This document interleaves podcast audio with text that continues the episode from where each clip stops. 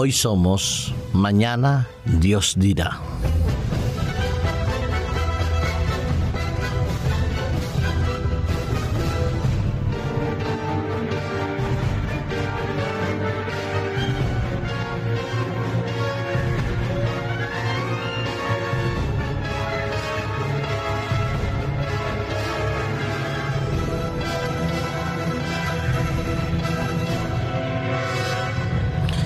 Uno de los países más pobres, más volátiles y más enigmáticos del mundo se ha visto golpeado por una noticia que esperada por unos, pero sin embargo de sorpresa para todos.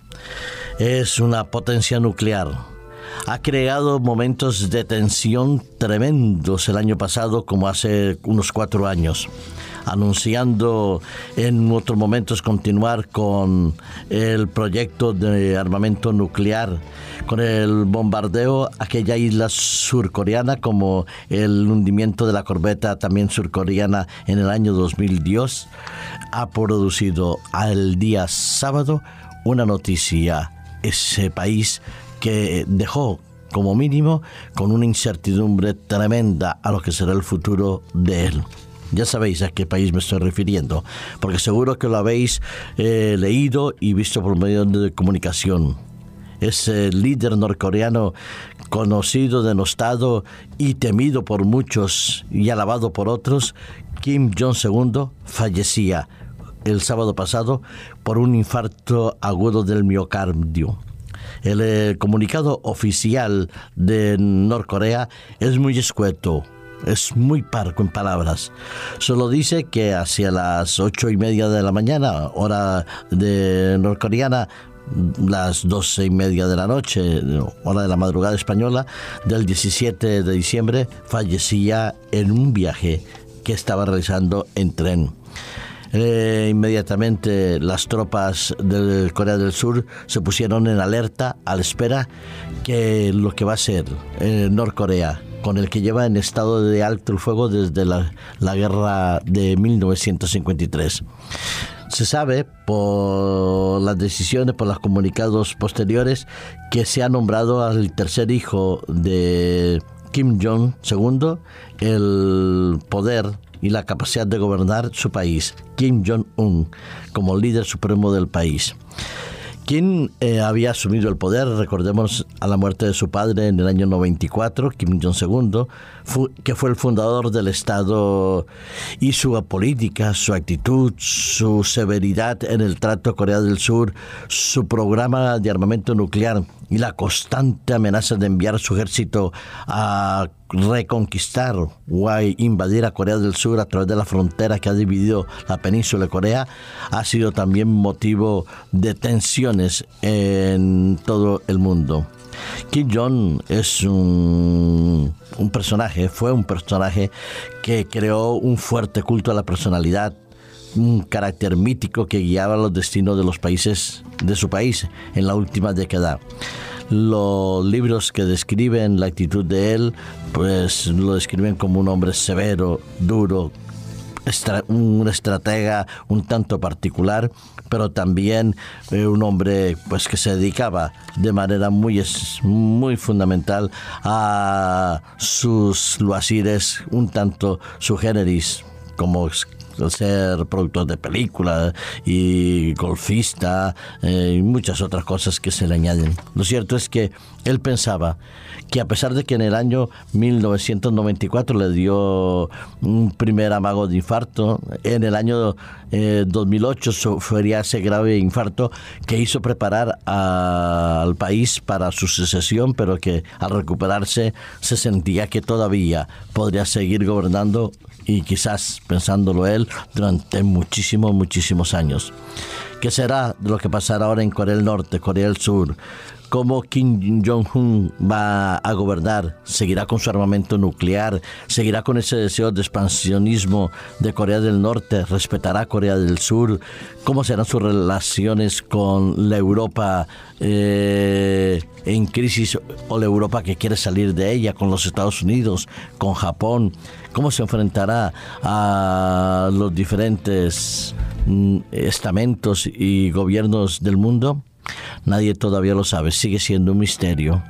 Pero lo cierto es que Kim Jong-II creía que nunca, nunca su vida se acabaría y que él continuaría poniendo en tensión a todo el mundo, haciendo eh, gala sobre todo de esa capacidad nuclear, de esa potencia nuclear que violaba muchos de los reglamentos y de los mm, dictámenes de las agencias nucleares establecidas para la protección y seguridad mundial. Muere un dictador, un jefe de Estado, un hombre su generis, pensando que siempre iría a vivir. Y nosotros, queridos amigos, queridos radioyentes, ¿cómo hemos llevado nuestra vida hasta el día de hoy? Hemos sembrado de alegría, de gozo, de paz, eh, de seguridad y estabilidad a los que nos rodean. Hemos sido solidarios, comprensivos, altruistas. Hemos puesto en práctica los principios del Evangelio, de amor, de respeto, de tolerancia y de solidaridad y sobre todo de buscar lo mejor del otro o hasta ahora nuestra vida ha sido una vida centrada en yo, en el egoísmo, en el poder, en el dinero, en los placeres. ¿Ha sido nuestra vida hasta el día de hoy una vida de esperanza o una vida de desesperanza? A veces habremos dicho, mañana haremos esto, mañana haremos aquello, y nos habremos olvidado posiblemente muchas veces de preguntar si eso es lo que Dios desea o es lo que Dios aprueba o desaprueba. Hablaba hace unos instantes con una familia y comentábamos esa necesidad que tenemos todos los seres humanos de preguntar primero, de consultar primero qué es lo que Dios desea para que lo que hagamos por los otros y lo que hagamos en esta vida tenga un valor positivo y un valor de dignidad humana. El apóstol Santiago cuando habla de las incertidumbres de la vida, de las diferentes situaciones que tenemos que abordar, donde y cómo situar nuestra confianza, en el capítulo 4, nos, a partir del versículo 13 al versículo 17, nos invita a reflexionar, a que cuando hagamos planes seamos capaces de evaluarlos adecuadamente y cuando tomemos decisiones pensemos en las consecuencias inmediatas, mediatas o a largo plazo de nuestras decisiones. Y lo dice también vinculando todo nuestro pensamiento y nuestra reflexión, nuestro valor de la vida, nuestra influencia que podamos ejercer en un pensamiento fundamental, si debemos nosotros buscar o el bien nuestro o el bien de los otros, pero sobre todo haciendo la voluntad de Dios. Él en el versículo 14 decía, pero ¿qué es vuestra vida? ¿Qué es la nuestra? ¿Hasta dónde estamos nosotros? Preguntaríamos ahora mismo. Ciertamente nuestra vida es un vapor que aparece por poco tiempo y luego se desvanece. Así es. Podemos estar en lo alto de la cumbre de las finanzas o en lo más bajo de la pobreza. Podemos ser altos o bajitos, pero nuestra vida es eso. Es como un vapor que aparece y al poco tiempo se desvanece. Lo cual, dice el apóstol Santiago añadiendo, en lugar de lo cual deberíamos decir, si el Señor quiere, viviremos y haremos esto o aquello. Y así es. A King John II se le olvidó preguntar si lo que Dios quiere es esto o aquello. Y al final terminó desapareciendo, dejando incertidumbres y dudas a su alrededor. Y tú y yo, ¿qué vamos a hacer ahora? ¿Vamos a decir, haremos esto o aquello? ¿O al contrario, haremos como dice el apóstol Santiago, sabiendo que nuestra vida es como un vapor que aparece por poco tiempo y se desvanece? Preguntaremos primero que todo si Dios lo quiere y si así desea que vivamos, así lo haremos. Que Dios te bendiga y te guarde, querido amigo rodillente.